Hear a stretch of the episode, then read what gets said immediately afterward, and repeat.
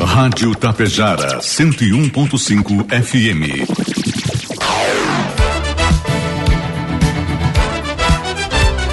Fique por dentro dos acontecimentos de Tapejara e região.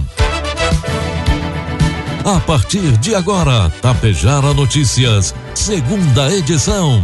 Um trabalho da equipe de jornalismo da Rádio Tapejara.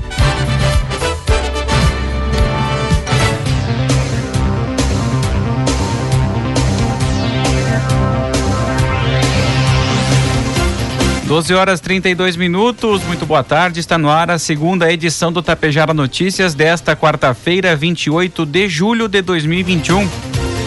7 graus a temperatura, tempo ensolarado com algumas nuvens em Tapejara. É destaque desta edição. Cursos técnicos, melhor escolha para formação rápida e bons salários disponíveis na FAT Faculdade Escola. Bombeiros Voluntários de Tapejara está recebendo doações para famílias de Sananduva. No Dia do Agricultor, prefeito de Ibiaçá anuncia medidas de apoio ao setor. Executivo de Ibiaçá se reúne com a Caixa Econômica Federal. Tapejara Notícias, segunda edição, conta com a produção da equipe de jornalismo da Rádio Tapejara e tem o oferecimento do Laboratório Vidal Pacheco e da Cotapel. Produtos agrícolas. 12 horas 34 minutos, cotação dos produtos agrícolas, preços praticados pela Cotapel nesta quarta-feira. Soja R$ 156 com 20 centavos, milho R$ reais e o trigo pão PH 78 ou mais 83 reais. A quebra da safra do milho no Brasil tem levado a indústria de carnes a recorrer ao cereal importado da, da Argentina para suprir sua demanda pelo insumo pela ração e com isso a JBS, segunda maior empresa de alimentos no mundo, já adquiriu 30 navios do cereal no país vizinho, disse a companhia a Reuters. As sacas de 60 quilos foram negociadas com valores entre 15 e 20 reais, mais em conta que os do mercado interno, considerando as indústrias localizadas nas regiões sul e sudeste. Do total de milho utilizado para alimentação de aves e suínos na produção da JBS Seara do Brasil, a importação já representa 25% do consumo, com volumes superiores a 1 milhão de toneladas, afirmou em nota, sem detalhar as datas de chegada e os volumes exatos do cereal importado. Além disso, a empresa disse que a excelente safra na Argentina é o que tem dado oportunidade para importação com preços mais atrativos. Informe Econômico. 12 horas e 35 minutos. Vamos trazendo as informações do mercado econômico. Neste momento na Bolsa de Valores, dólar comercial cotado a cinco reais com 14 centavos, dólar turismo cinco com 31, seis reais e seis centavos a cotação do euro. Por meio de publicação da medida provisória 1058, o presidente Jair Bolsonaro recriou o Ministério do Trabalho e Previdência com poderes sobre o Fundo de Garantia do Tempo de Serviço, o FGTS, e, de, e Fundo de Amparo ao Trabalhador, o FAT. A decisão consta na edição de hoje do Diário Oficial da União, em sessão publicada após que a trazia a nomeação do ministro Onyx Lorenzoni para comandar a nova pasta, mas não informava a sua criação. A medida provisória precisa ser aprovada pelo Congresso Nacional dentro de 60 dias, sem prazo de vigência, prorrogável uma única vez por igual período sob pena de perder validade. De acordo com o texto publicado no Diário Oficial da União, o Conselho Curador do FGTS e Conselho Deliberativo do FAT vão integrar o novo Ministério do Trabalho e Previdência, órgãos cobiçados e que agora saem da alçada do ministro da Economia, Paulo Guedes. Previsão do tempo. 12 horas 36 minutos. A massa de ar frio que gela o Rio Grande do Sul pode provocar neve em algumas regiões do estado nesta quarta-feira. Depois de um amanhecer com mínimas negativas em pelo menos 14 municípios, a chance do fenômeno ocorrer se restringe a alguns pontos dos campos de cima da serra. De acordo com o meteorologista Fábio Luengo, da Sumar Meteorologia, as maiores chances de ocorrência do fenômeno estão em São Francisco de Paula. Não descarto também São José dos Ausentes, Bom Jesus e Vacaria, até mesmo Cambará do Sul, Gramado e Canela, completou. Apesar de remota, a possibilidade de neve em Passo Fundo no norte do estado também. A neve é uma precipitação que ocorre na forma de flocos formados de cristais de gelo, ou seja, água pre precipita já em estado sólido. Ontem, terça-feira, moradores de Canguçu registraram a queda nos flocos de gelo. Embora acreditassem se tratar de neve, o fenômeno foi escrito como precipitação invernal, que é a queda de cristais de gelo. Em Tapejara, a quarta-feira amanheceu com tempo ensolarado, menos um grau de temperatura. Previsão para hoje, tempo ensolarado com algumas nuvens, as temperaturas podendo atingir os 10 graus com o calor do sol. Já nessa quinta-feira, previsão de sol com geada ao amanhecer e as temperaturas devem variar também entre menos um e 9 graus. Neste momento, tempo encoberto, 7 graus de temperatura, 49% é a umidade relativa do ar. Destaques de Itapejara e região. 7, 12 é, horas 38 minutos, 7 graus a temperatura. A partir de agora você acompanha as principais informações locais e regionais na segunda edição do Tapejara Notícias. A administração de Cochilha informa os munícipes que realizaram o recadastramento para a isenção do pedágio que a resposta da empresa gaúcha de rodovias está sendo enviada por e-mail. Quem teve seu cadastro indeferido pode encaminhar seus documentos corretos de maneira gratuita e novamente, assim como quem não conseguiu encaminhar dentro do prazo. Para realizar o cadastramento, você deve preencher o formulário e encaminhar junto um documento de identidade, pode ser RG, CPF ou CNH, registro do veículo, que é o CRLV, e comprovante de residência em nome do beneficiário, ou seja, água, luz e telefone, a um dos e-mails ouvidoria@egr.rs.gov.br ou operacional@egr.rs.gov.br. Além do e-mail da ouvidoria, a empresa também disponibilizou o telefone 0800 648 3903 para dúvidas ou informações. Dois casos da região na área da segurança pública ocorridos no final de semana tiveram seus desdobramentos ontem, terça-feira. No caso de agressão ocorrido no domingo em evento de laço em Barracão, a Justiça da Comarca de Barracão refer, rever, converteu a prisão em flagrante a mulher de 31 anos em prisão preventiva pelo crime de tentativa de homicídio. O fato ocorreu na linha Top no último dia 25. A Polícia Civil tem 10 dias da data do fato para remeter o inquérito policial. Já no caso do homicídio culposo de trânsito, acontecido também no domingo à noite em Cacique Doble, o autor do fato foi posto em liberdade, sendo que, para tanto, deverá cumprir uma série de requisitos impostos pela magistrada da comarca de São José do Ouro. O acidente ocorreu na noite do último domingo na IRS 343, no trevo de acesso à cidade, e deixou uma vítima fatal. A Secretaria da Saúde de Itapejara está realizando nesta quarta-feira, dia 28, a vacinação da segunda dose contra a Covid-19 para pessoas que receberam a D1 da Coronavac do Instituto Butantan até o dia 29 de junho. A etapa acontecerá da 1 às 4 horas da tarde no Salão Paroquial de Itapejara. Os cidadãos devem levar documento com CPF, cartão do SUS e comprovante da primeira dose do imunizante. Durante a campanha, você também pode doar alimentos não perecíveis que serão destinados pela Secretaria de Assistência Social às pessoas em situação de vulnerabilidade. 12 e 41, 7 graus a temperatura. A melhor escolha para uma formação mais rápida, investimento acessível e inserção no mercado de trabalho pode estar nos cursos técnicos. Uma tendência no mercado de trabalho que contribuem para o crescimento profissional. Em Tapejara, quem procura uma formação de excelência conta com as opções de técnico em enfermagem, técnico em agronegócio e técnico em segurança do trabalho ofertadas pela FAT Faculdade e Escola, instituição reconhecida pelo Ministério da Educação. São cursos rápidos com duração de dois anos, com base teórico-prática e mensalidades acessíveis. Inscrições podem ser realizadas até segunda-feira, dia 2 de agosto. Para quem prefere formação prática, os cursos técnicos também são ótimas opções voltadas para aprendizagem de habilidades práticas, muitas vezes ambientadas em locais aonde o profissional irá atuar. Maiores informações estão disponíveis no portal fatrs.com.br ou através do fone e WhatsApp 3344 1153.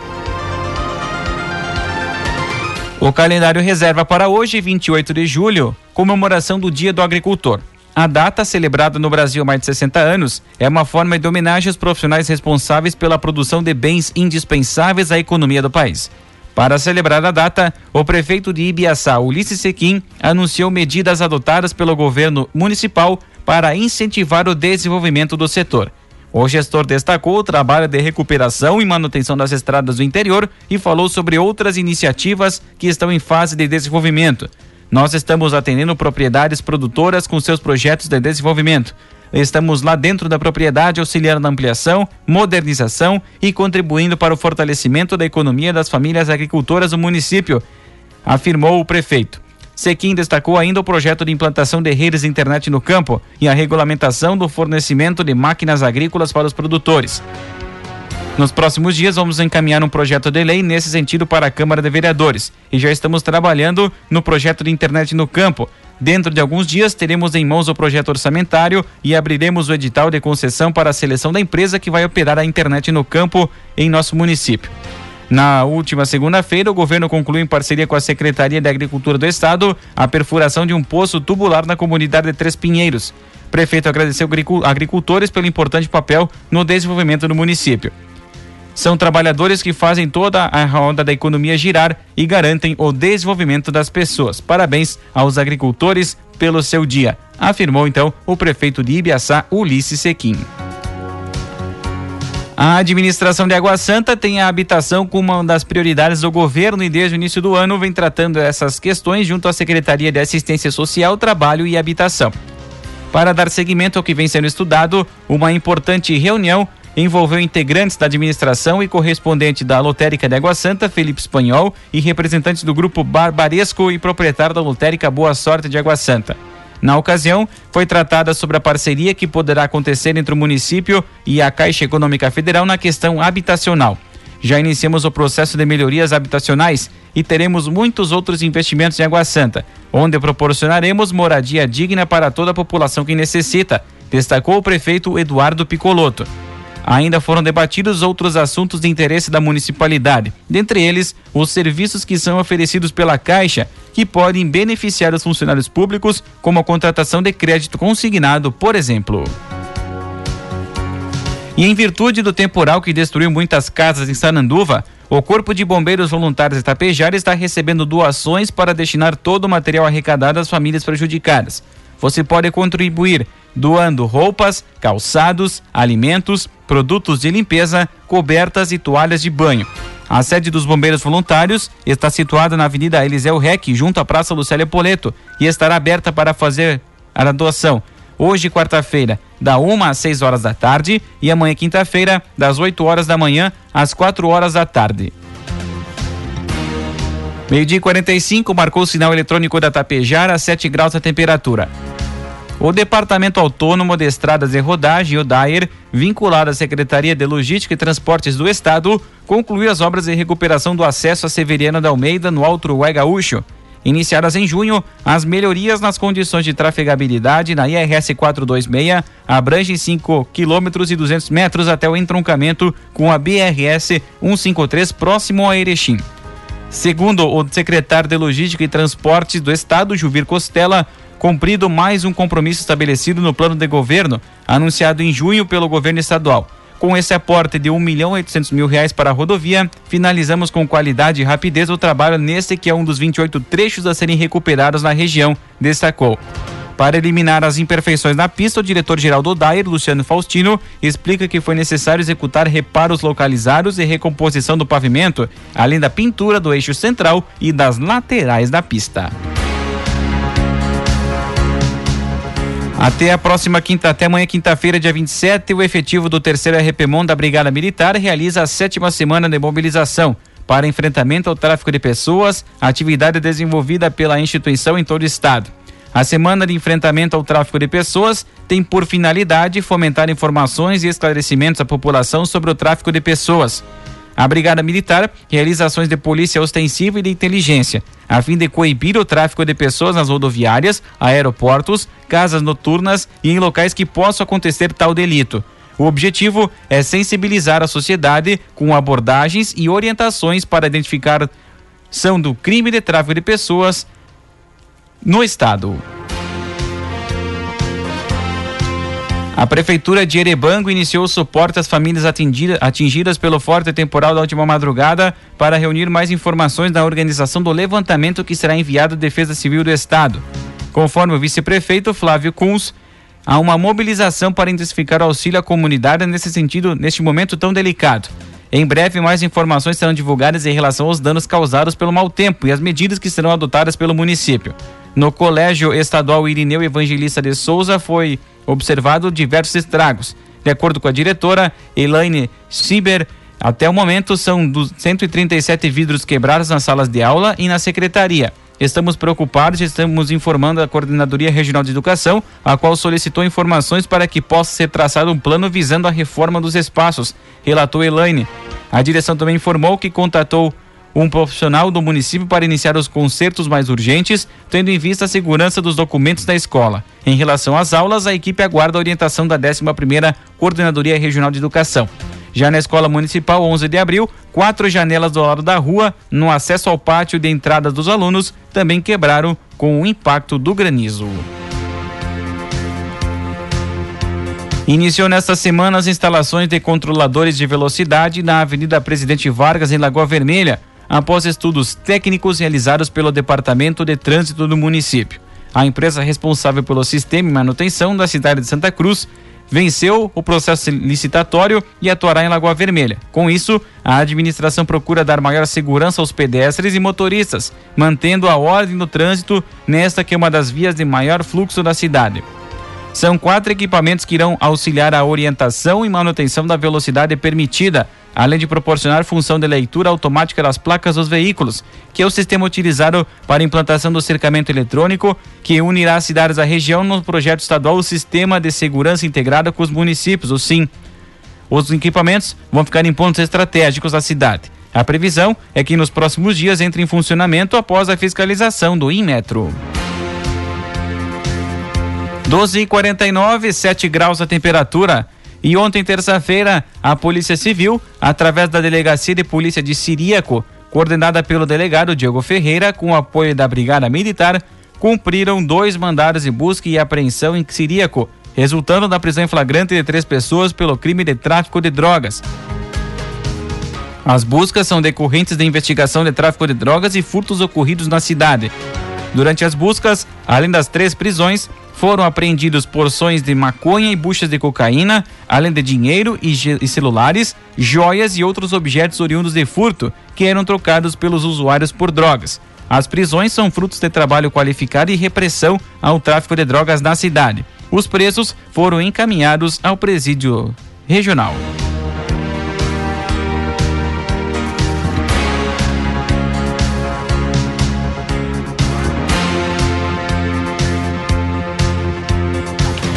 12,50. A Coprel foi a primeira cooperativa a participar de um leilão de compra de energia elétrica em 2019 e esta conquista segue tendo reflexos extremamente positivos para os cooperantes.